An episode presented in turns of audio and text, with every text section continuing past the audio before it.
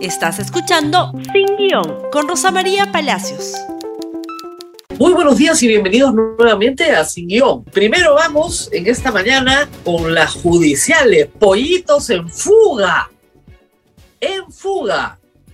Los sobrinos fugados. Bruno Pacheco fugado. Y ahora está fugado el ex ministro de Transportes y Comunicaciones, Juan Silva. Por favor, veamos la nota de la República. Juan Silva dictan detención preliminar, preliminar contra el exministro de Transportes y Comunicaciones. Como ustedes saben, la detención preliminar tiene una máxima duración de 10 días. Bueno, ni para los 10 días el señor está presente. ¿Y por qué no está? ¿Qué pasó? Ya tenía impedimento de salida del país. ¿Dónde está el señor Silva que tiene que responder por haber recibido una maleta llena de plata de Samir Villaverde que ya aportó el audio donde se escucha perfecta y con toda claridad la transacción entre ese par. Reitero, el equivalente al video Curi Montesinos. Efecto hasta el momento, poco o nada. El señor fugado, fugado, a pesar de que, como veremos, su abogado dice lo contrario.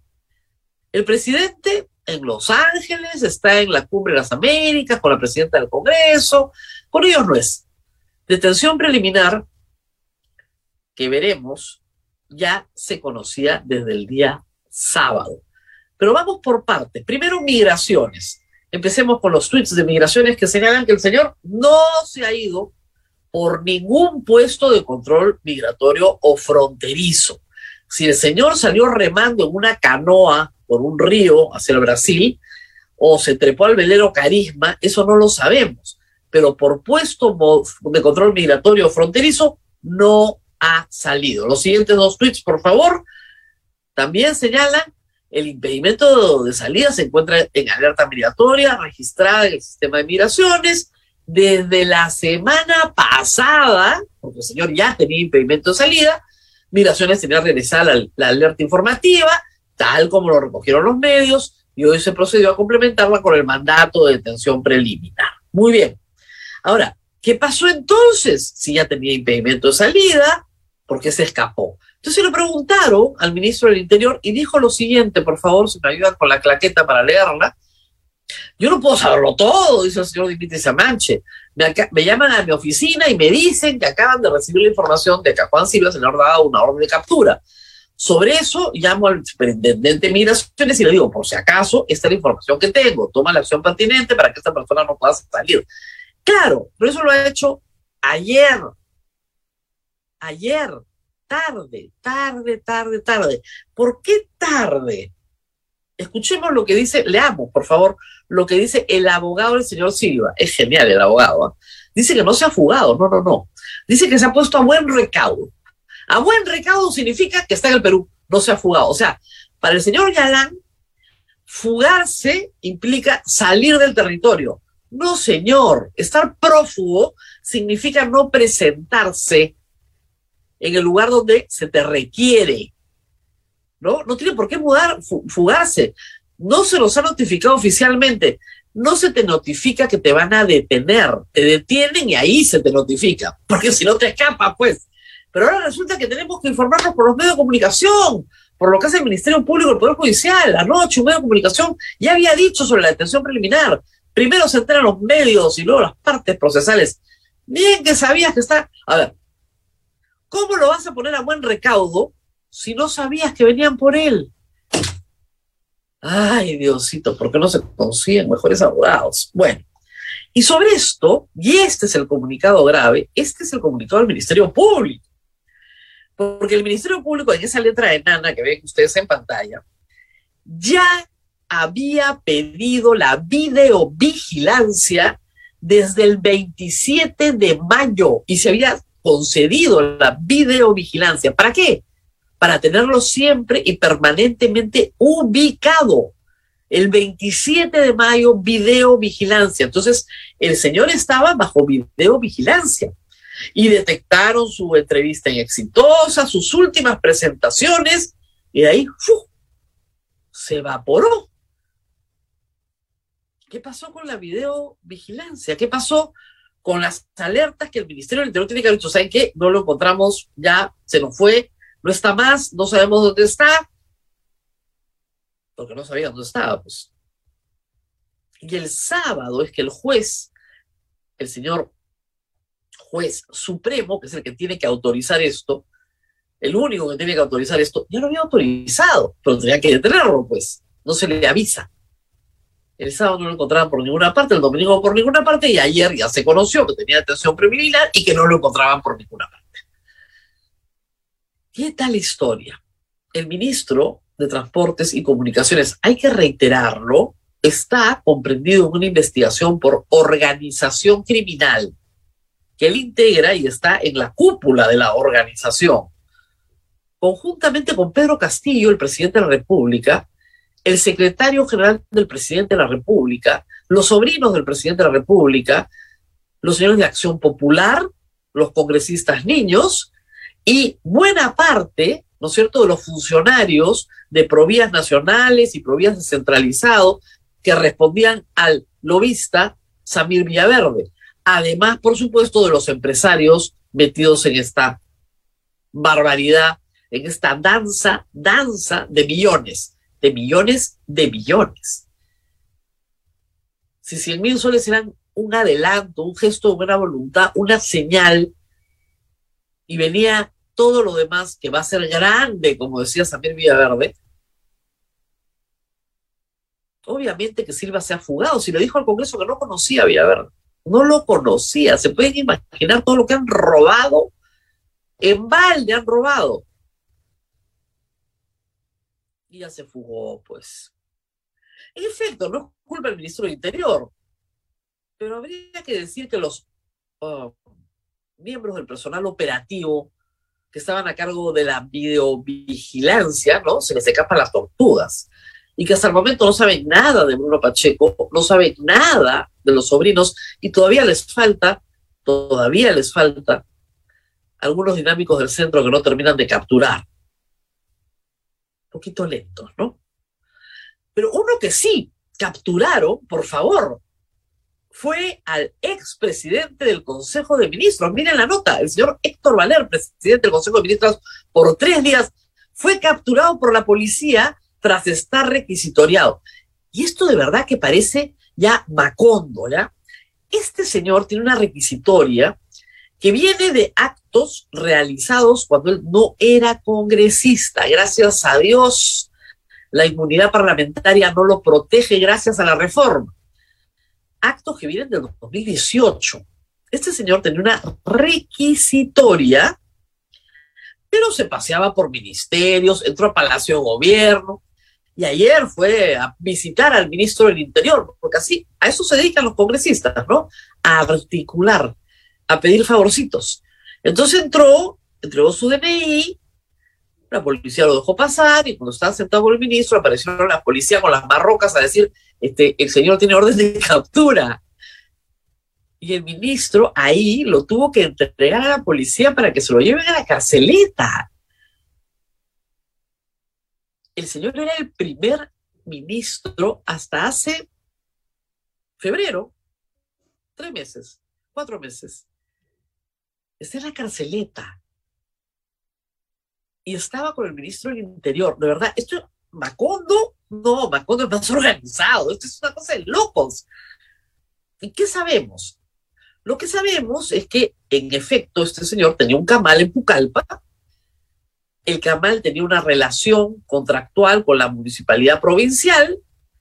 El camal tenía un vertidero de aguas servidas y lo han acusado por contaminación ambiental. Y la razón de su detención es que no se presenta no se presenta a los requerimientos del Ministerio Público y del Poder Judicial y del juez en ese proceso. Y como no se presenta, lo tienen que detener. Porque, claro, como cree que es congresista, puede hacer lo que le da la gana. Hace un mes que tiene la requisitoria. Hace un mes. Veamos qué más sabemos, por favor. Siguiente.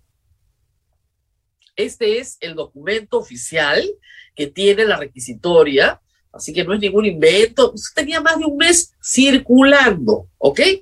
Y finalmente la carta del señor Valer que ha mandado desde el calabozo fui detenido por la PNP por orden del primer juzgado unipersonal por un supuesto delito de contaminación ambiental en la modalidad de vertimiento de aguas pluviales a un riachuelo.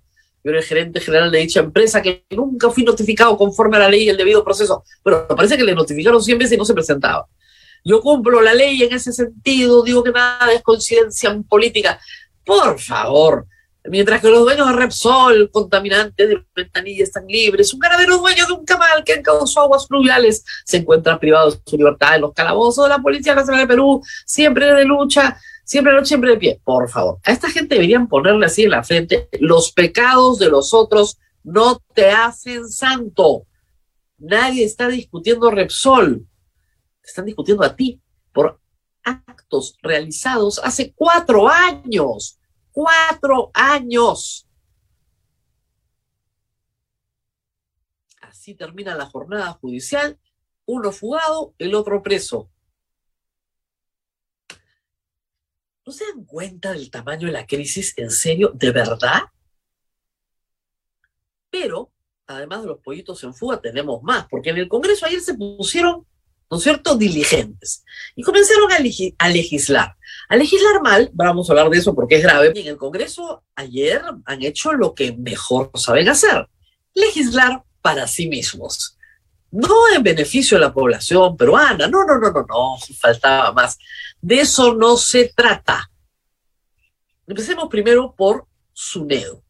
Lo de SUNEDO se venía a venir cantado, congresistas aprueban por insistencia, ley que debilita la SUNEDU. Esto es en la Comisión de Educación, presidida por Renovación Medieval, Edras Medina, desesperado por hacer a como de lugar que la educación universitaria para los jóvenes más pobres del Perú sea mucho peor. Ese es el nivel de maldad. De lo que se trata es no de la educación de los hijos de las familias de clase media o clase alta. No, no, no, no, no. Ellos van a seguir yendo a buenas universidades que las hay en el Perú. Aquí no se perjudica a la Universidad Católica, la Cayetano, la Pacífico, ni siquiera a las grandes universidades públicas, las mejores, no. Acá de lo que se trata es de reventarle la vida a la universidad pública de provincia, que va a quedarse sin algunos ingresos que el Ministerio de Educación le daba, de reventarle la vida a un muchacho que tiene que pagar 200 o 300 soles de pensión por una universidad que es una porquería, haciéndole creer que eso es educación universitaria. De eso se trata. Y de ser juez y parte y de controlar su NEDU para los beneficios personales de estos congresistas que integran la bancada de Fuerza Popular y Perú Libre. Y también la bancadita magisterial. Por favor, la votación de la Comisión de Educación. Tenemos la claqueta con los nombres, porque sí hay que recordar los nombres, por favor, si me ayudan con eso. Votación de, ahí está, ahí está. Renovación Popular, bancada magisterial, esos son los que están a favor, a favor, ¿quién más? Por supuesto, Valdemar cerró, faltaba más, imagínate tú, ¿no es cierto? Eh, la bancada magisterial, de nuevo, el señor Gutiérrez, a favor de Fuerza Popular, los dos hermanos Cordero, absolutamente a favor. ¿Y quién quieren? La señorita que vende Oriflame, que tiene una tesis presuntamente muy parecida a otras, por decirlo menos, de la César Vallejo. Hay que decir que Edra Medina también viene de una universidad no licenciada. Y por supuesto, Acción Popular, Acción Popular de todas maneras, está en la colada. Imagínense, por algo son niños, ¿no? Acción Popular de todas maneras. No todos, no todos hay que decirlo, pero este sí, pues así están las cosas.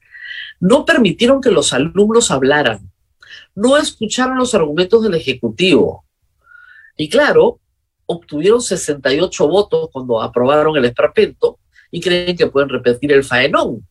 Y a eso van, a presentar esto de nuevo para que se apruebe por insistencia. Hay una acción de inconstitucionalidad lista para ser presentada, que ya tiene 5.000 firmas o más de ciudadanos, y también los congresistas van a presentar su propia acción de inconstitucionalidad. Pero, pero, ah, tenemos eh, un on de lo que pasó en la Comisión de, de Educación. Escuchemos un ratito al señor Medina, feliz, ¿ah? feliz, encantado de reventar la educación a los jóvenes peruanos. Mire. A favor.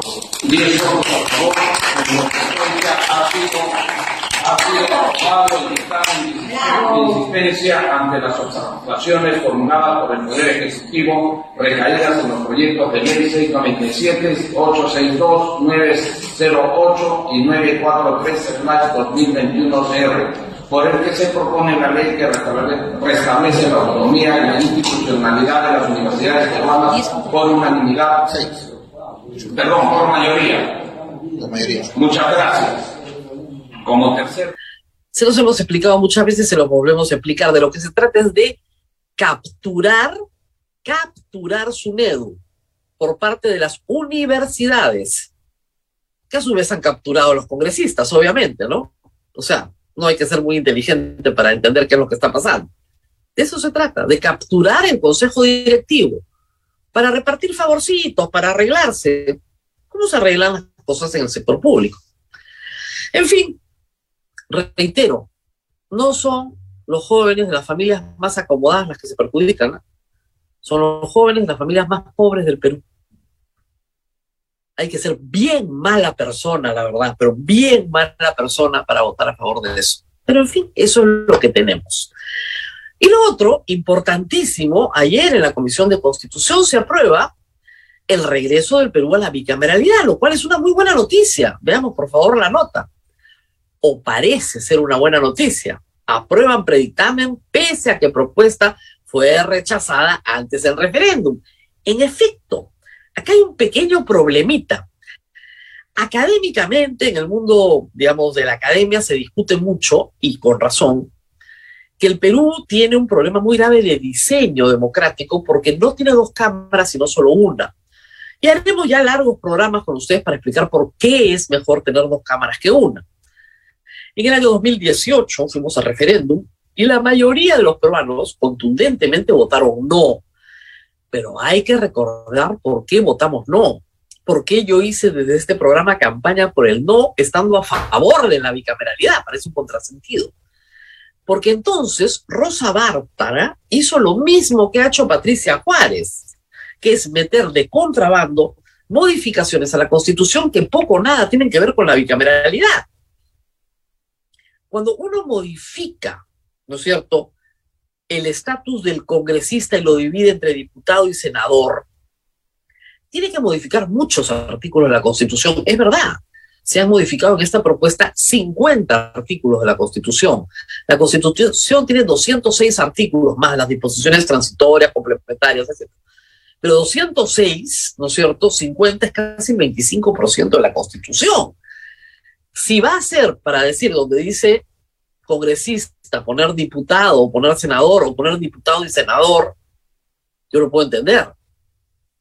Pero si es para, por ejemplo, modificar la cuestión de confianza, regresando al esquema de la Constitución del 79, con tres confianzas denegadas y solo disolviendo la Cámara de Diputados, hay algo que discutir, ¿no? O si es para modificar el nombramiento del Contralor sacando el Ejecutivo y haciendo que solo nombre el Senado. ¿Ah? ¿Qué tiene que ver eso con la bicameralidad? ¿Dónde está el Ejecutivo? O si es para colocar en el artículo de antejuicio a los miembros del Jurado Nacional de Elecciones, al jefe de la OMPE, que no tiene beneficio ante juicio y es, no quiere decir que no puedan ser juzgados en el Poder Judicial, al contrario, pueden ser juzgados en el Poder Judicial, pero los ponen ahí para organizar la persecución que los congresistas, cuyo mandato emana de una resolución del Jurado Nacional de Elecciones, detestan. No, pues, ya nos pasó con Rosa Bartra. Todos queremos bicameralidad. Lo que no queremos es una ley ómnibus donde nos metan un contrabandazo. Yo creo que en el espíritu de Keiko Fujimori, que quiere ir a un proceso de elecciones adelantadas, que su bancada está evaluando, porque está furiosa, no quiere eso, obviamente, Sí, muy bien, pero no nos metan contrabando. Y la otra cosa que se votó por el 2018 fue la reelección de congresistas, se prohibió. Bueno, obviamente que este proyecto la permite, ¿no? Una vez. Pero si te vas a senadores y vienes de diputados, no importa, vale como una nueva y ahí también te puedes reelegir. O sea, te queda 20 años. Suprímanla, pues, no sean hipócritas y se acabó. Pero digan la verdad. ¿Qué cosas están haciendo acá? Proyecto tremendamente ambicioso, por decirlo menos. Este es el cuadro de votación. Acá sí, también amplia mayoría. Obviamente los humoristas a favor, pero han visto que hay varios a favor con reservas.